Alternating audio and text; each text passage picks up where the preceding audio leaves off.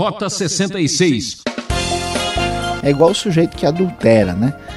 É a pessoa que poderia muito bem eh, se envolver e se casar com uma moça solteira, por que é que ele vai pegar exatamente a que é casada? É exatamente o que acontece aqui.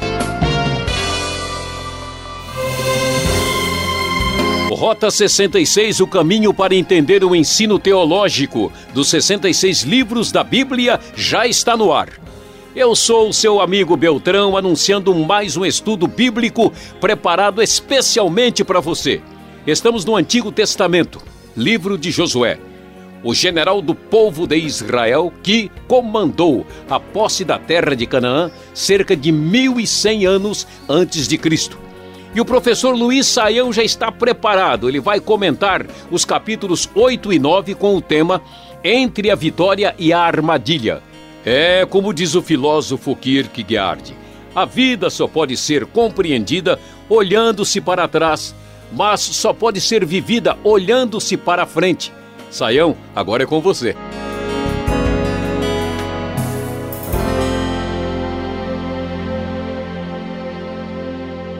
Como vocês, ouvintes do Rota 66, já têm observado, nós estamos na conquista da terra.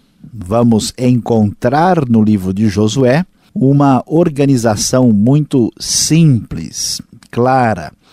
Josué é chamado ah, no primeiro capítulo e no versículo 10 já do primeiro capítulo, eles entram na terra, o que vai aí até versículo 12 do capítulo 5, e depois do capítulo 5 até o final do 12, o assunto do livro é a conquista da terra de Canaã. E no capítulo 8, o texto vai nos falar sobre a destruição da cidade de Ai. No capítulo 9, nós vamos ver o tema sobre o acordo que Josué fez com os gibeonitas. O texto da NVI nos diz, no versículo 1 do capítulo 8, o seguinte: E disse o Senhor a Josué: Não tenha medo, não desanime, leve todo o exército com você e avance contra Ai. Eu entreguei nas suas mãos o rei de Ai, seu povo, sua cidade e sua terra. Você fará com Ai e seu rei o que fez com Jericó e seu rei e desta vez vocês poderão se apossar dos despojos e dos animais. Prepare uma emboscada atrás da cidade. Conforme observamos no capítulo 7, houve uma tentativa mal sucedida de conquistar a cidade de Ai, que não era uma cidade tão ah, especial e impressionante, mas que por causa do pecado de Acã, o povo de Israel perdera a batalha anteriormente travada contra a cidade. Agora, uma vez que o pecado do povo, o pecado presente entre o povo, já está resolvido, então o Deus ordena que Josué prossiga na conquista da cidade de Ai. E então, com cerca de 30 mil dos seus melhores guerreiros, ele parte para a cidade e prepara uma emboscada, enganando os habitantes de Ai para conquistar aquela cidade. Eles partem à frente para atacar a cidade, os homens de guerras que estão com ele avançam, aproximam-se da cidade e acampam ao norte da cidade de Ai. Josué então põe de emboscada cinco mil homens uh, a oeste da cidade, perto da região de Betel, e então, quando o rei de Ai vê todo esse movimento, ele se apressa, acha que vai vencer Israel com facilidade, e quando ele parte para atacar os exércitos visíveis, os que estão escondidos uh, na emboscada vão e atacam, e eles conseguem vencer a batalha com facilidade. O versículo 18 da nova versão internacional diz Disse então o Senhor a Josué: Estenda a lança que você tem na mão na direção de Ai, pois nas suas mãos entregarei a cidade. Josué estendeu a lança na direção de Ai, e assim que o fez, os homens da emboscada saíram correndo da sua posição, entraram na cidade, tomaram-na e depressa a incendiaram. Quando os homens de Ai olharam para trás e viram a fumaça da cidade subindo ao céu, não tinham para onde escapar, pois os israelitas que fugiam para o deserto se voltaram contra os seus perseguidores. Vendo Josué e todo Israel que os homens da emboscada tinham tomado a cidade e que dessa subia fumaça, deram meia volta e atacaram os homens de Ai. Os outros israelitas também saíram da cidade para lutar contra eles, de modo que foram cercados tendo os israelitas dos dois lados. Então os israelitas os mataram, sem deixar sobreviventes nem fugitivos, mas prenderam vivo o rei de Ai e o levaram a Josué.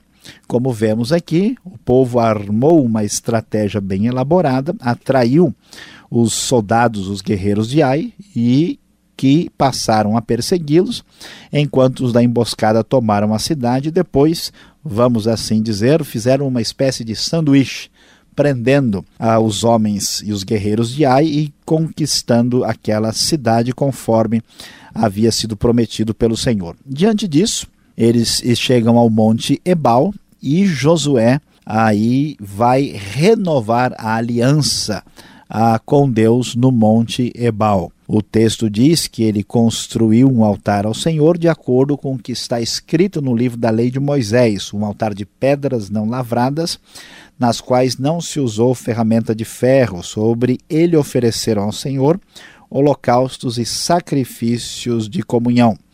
Ali na presença dos israelitas, Josué copiou nas pedras a lei que Moisés havia escrito. Todo Israel, estrangeiros e naturais da terra, com seus líderes, seus oficiais, os seus juízes, estavam em pé dos dois lados da arca da aliança do Senhor, diante dos sacerdotes levitas que a carregavam. Metade do povo estava em pé de fronte do monte Gerizim e metade de fronte do monte Ebal, tudo conforme Moisés, servo do Senhor, tinha ordenado anteriormente, para que o povo de Israel fosse abençoado. Então Moisés, de, Josué, depois ah, leu todas as palavras da lei, a benção e a maldição, conforme o que está escrito no livro da lei, e ele então claramente reforça a relação de aliança entre Deus e o seu povo depois dessa grande vitória. Mas, surpreendentemente, dificuldades e problemas vão surgir logo em seguida. Todos estavam sabendo das vitórias do povo de Israel. E então, no versículo 3 da NVI, do capítulo 9, vamos ouvir o que acontece nesse cenário tão interessante. Quando os habitantes de Gibeon souberam o que Josué tinha feito com Jericó e Ai, recorreram a um ardil enviaram uma delegação trazendo jumentos carregados de sacos gastos e vasilhas de couro velhas, rachadas e remendadas. Os homens calçavam sandálias gastas e remendadas e vestiam roupas velhas. Todos os pães do suprimento deles estavam secos e esmigalhados. Foram a Josué no acampamento de Gilgal e disseram a ele e aos homens de Israel: Viemos de uma terra distante, queremos que façam, uma, façam um acordo conosco os israelitas disseram aos heveus: Talvez vocês vivam perto de nós, como poderemos fazer um acordo com vocês? Somos seus servos, disseram Josué. Josué quis saber quem são vocês, de onde vêm.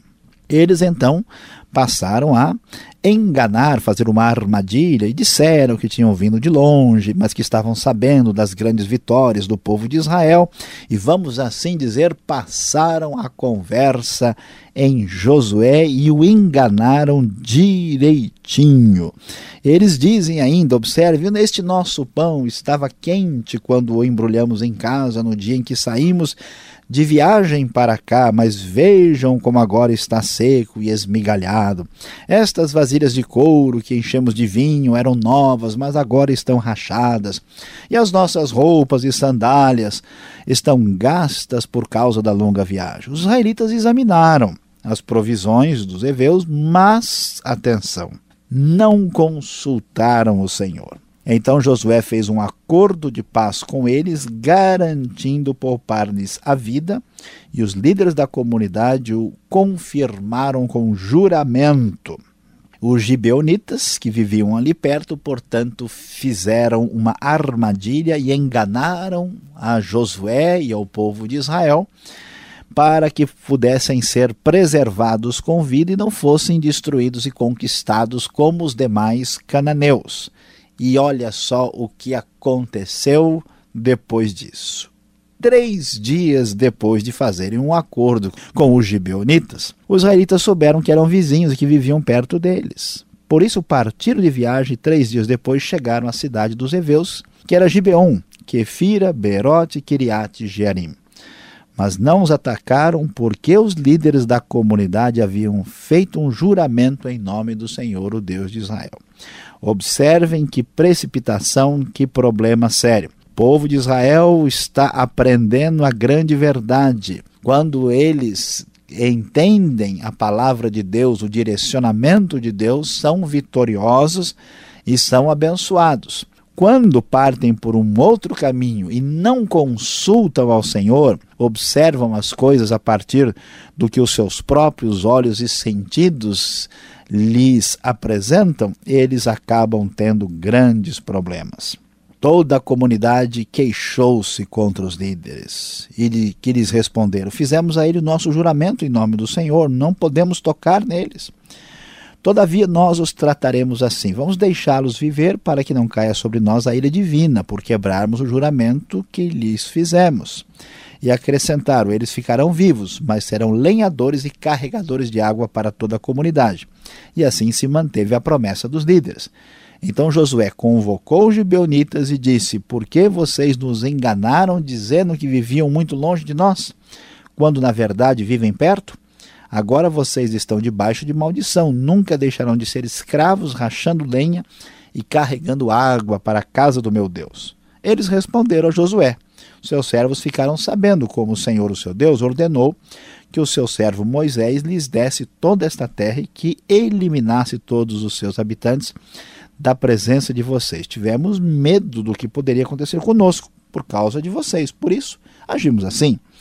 Estamos agora nas suas mãos, faça conosco o que lhe parecer bom e justo. Josué então os protegeu e não permitiu que os matassem, mas naquele dia fez dos gibeonitas lenhadores e carregadores de água para a comunidade, para o altar do Senhor no local que o Senhor escolhesse é o que eles são até hoje. Observe, meu querido ouvinte, que aqui nós vamos perceber que um pequeno problema vai trazer grandes consequências. Josué não consultou ao Senhor, então precipitadamente fez uma promessa, um juramento em nome do Senhor e fez um acordo, uma espécie de aliança, de tratado com os gibeonitas. Os gibeonitas, como cananeus, ao contrário do que Deus havia orientado, agora passam a viver no meio do povo, sendo uma influência muito negativa e problemática. O povo de Israel não obedeceu a Deus plenamente, não se livrou totalmente dos cananeus e agora teve aqui uma aliança forçada, uma situação que surgiu dessa atitude não muito bem pensada. Nós veremos na sequência do nosso estudo como isso se tornou um problema, uma armadilha para o povo de Israel ah, que desobedeceu ao Senhor. E aqui fechamos o nosso estudo de hoje vendo as duas grandes realidades. Quando se obedece a Deus, há uma grande vitória no caso da luta contra Ai quando não se dá atenção ao que Deus tem a dizer, um povo muito simples, fraco e sem forças pode até mesmo nos enganar. Não se esqueça disso.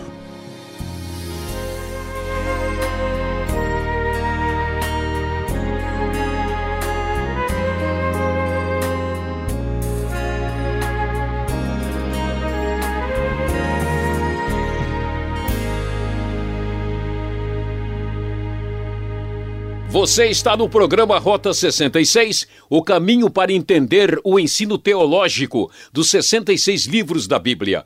Essa é a série Josué, destacando os capítulos 8 e 9. Tema da aula de hoje: Entre a Vitória e a Armadilha. O Rota 66, que tem produção e apresentação de Luiz Saião, redação Alberto Veríssimo, na locução Beltrão. Nossa caixa postal, marque lá. 18.300, CEP 04626-970 São Paulo, capital. E-mail rota66 arroba transmundial.com.br. Realização Transmundial. Continue na sintonia. Vamos às perguntas nesses últimos minutinhos.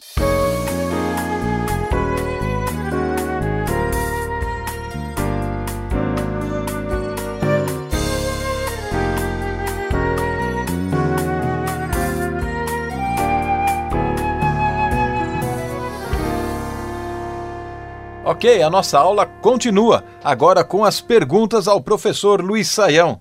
E a primeira pergunta veio do capítulo 8 de Josué, verso 2. Professor, por que agora os despojos de guerra são permitidos, podem ser tomados? Ah, se a Can soubesse disso, professor! Pois é, pastor Alberto, é verdade, nós vamos descobrir aqui quando estudamos o capítulo 8 quando eles conquistam, aí eles têm a permissão de Deus, né? Isso já é anunciado lá no versículo 3. Eles têm a permissão de Deus de tomar despojos, inclusive o gado também, os animais. Ah, é importante é, entender aqui que em alguns casos havia cidades que eram absolutamente ah, consagradas à destruição para Deus. Era o caso de Jericó, porque Jericó era reconhecidamente uma cidade idólatra e, e muito uh, definida nesse tipo de perfil, desse procedimento. Por isso havia essa proibição. Nem todas as vezes essa proibição do chamado, como se dizia tradicionalmente, anátema, né, do maldito, do, do herem, era exigida. No caso de Ai, Uh, aqui isso não estava em, envolvido. Então, vamos dizer, os despojos funcionavam como uma espécie de eh, resultado de conquista né, do, do, para os próprios guerreiros e soldados poderem ter o seu alimento, o seu retorno eh, dessa conquista. Geralmente as cidades mais poderosas né, eram cidades mais problemáticas e condenadas. E, e merece destaque então a gente pensar agora no caso do Akan, né? Já que a gente poderia imaginar, puxa, mas o Akan, coitado, né? morreu. Mas aí que a gente vê que o homem era mais complicado ainda, porque se ele tinha essa consciência, por que, que ele foi pegar exatamente do proibido? É igual o sujeito que adultera, né? É, a pessoa que poderia muito bem eh, se envolver e se casar com uma moça solteira, por que é que ele vai pegar exatamente a que é casada? É exatamente o que acontece aqui. Então isso é loucura, é bobeira. Por que, que a pessoa vai, né? Pegar o, o, o, o que não lhe é permitido. E isso foi o que aconteceu. É, vejamos aqui no versículo 29. Ai, foi o que o rei né, gritou, né? Ele foi enforcado. Essa prática aí era costumeira, a gente não vê muito isso no, no Antigo Testamento, né? Não, nós temos lá em Gênesis a referência clara, por exemplo, que o, os egípcios faziam isso. Lembra lá o, o, homem, né, dos dois que sonharam lá, um deles, né, entre o padeiro e o copeiro, um foi enforcado. Os persas também nós sabemos que havia isso. Na Bíblia a, a hebraica temos um ou outro caso né, em que isso aparece e às vezes a gente fica naquela de, de uma indefinição, né, se a pessoa foi uh, enforcado ou foi pendurado, né? Uh, e, e, o sentido disso, né? A lei dizia que um criminoso, talvez até para coibir, né, o desejo do crime, ele era uh, colocado pendurado publicamente, era né? exposto, né? Exposto. Isso era um sinal de maldição, né? Até isso quando se refere a Cristo mais tarde, né? maldito todo aquele que for pendurado no madeiro, que vai, inclusive Paulo vai usar lá em Gálatas, tal.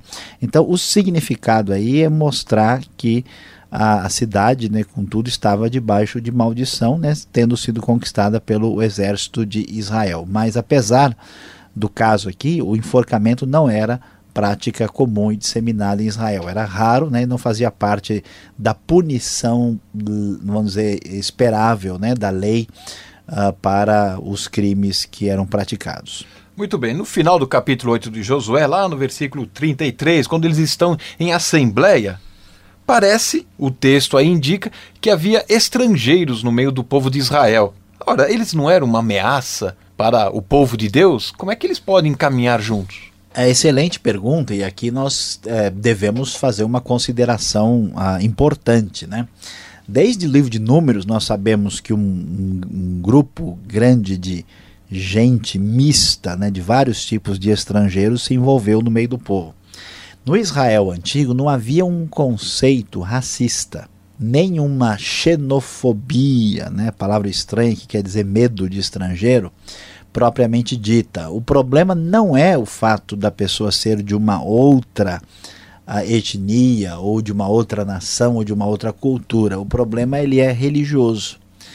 Então nós vamos ver, por exemplo, que alguns heróis, né, ou heroínas, bem entendida a palavra aqui, né, do Antigo Testamento, são uh, estrangeiros, né? como é o caso de Ruth, a Moabita. Acabamos de passar por uma que é Raab, né? Inclusive o texto assim é, é, faz questão, né? A ironia do negócio está aqui, né? Que Raab, que é cananita, que é mulher, né? E tinha uma vida uh, errada, devassa, ela é uma pessoa de fé. E Acã, que é homem, que é do povo de Deus, que é um soldado do exército de Israel, vai lá e quebra a lei, né, e rompe com o juramento e termina condenado. Então, existe até uma ironia aqui mostrando que o estrangeiro é melhor do que o da terra. Uma salvou a família toda e o outro Exatamente. destruiu toda a sua família. Né? Além disso, tem a questão familiar envolvida no processo aqui. Então, uh, o estrangeiro não é uma ameaça. A ameaça é o paganismo. A ameaça é romper a aliança com Deus. Ah, então, qualquer pessoa que fosse de uma outra nação poderia fazer parte ah, do povo de Israel se entrasse na aliança com Deus. Se casasse com alguém de Israel, seria aceito. Não havia uma rejeição da pessoa por causa da sua origem, quer fosse racial ou, ou, cultural. Não era esse o enfoque. No final da nossa aula aqui de hoje, no capítulo 9, a gente vai encontrar aqui a armadilha. Os gibionitas aprontaram para cima do povo de Israel, com Josué e todos. Quando Josué percebe o engodo, o golpe, né? O engano, ele não podia ter cancelado o juramento e olha, pera o seguinte, hein? Vamos agora tratar aqui no braço. Pois é, pastor Alberto, essa seria talvez a ideia mais assim esperável da nossa parte, né, o que a gente poderia imaginar. Mas veja bem, quando nós olhamos lá o capítulo 9, ah, e vimos que até a, a comunidade saiu se queixando e reclamando do que estava acontecendo, o texto diz o seguinte, né? Josué responde: Fizemos a eles o nosso juramento em nome do Senhor, o Deus de Israel, por isso não podemos tocar neles. Josué foi longe demais na sua atitude. Ele foi, agiu de maneira impensada e vamos dizer, ele, ele fez o acordo em nome do Senhor e jurou pelo nome do Senhor. É a mesma coisa, você vendeu a sua casa, você assinou o documento, né, carimbou lá, levou para o cartório, e depois, depois da manhã, você fala, ah, não devia ter vendido, eu quero de volta, mas agora você assinou. O dinheiro era falso. É, não adianta. Cheque sem fundo, agora não, foi embora, né? Não dá, você entregou, você tinha responsabilidade, né? Então, assim, a gente tem que entender que as consequências dos nossos atos existem, por isso precisamos tomar cuidado. E Josué agora ficou numa situação difícil, ele não tinha como sair dessa situação. Não vou dizer que ele ficou no mato sem cachorro, porque ele ficou né, em Canaã com gibeonitas, é o suficiente. Tá certo. Saião, obrigado pela explicação. Nossa aula está quase terminando. Você segura mais um pouco. Tem a conclusão do estudo de hoje para você.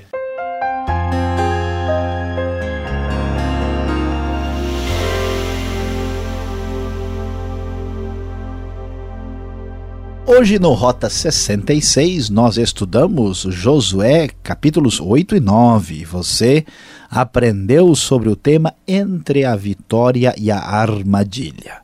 Conforme nós vimos e estudamos, há uma diferença tremenda entre os dois capítulos. No capítulo 8, sobre orientação divina, eles conseguem a vitória muito bem conquistada sobre a cidade de Ai.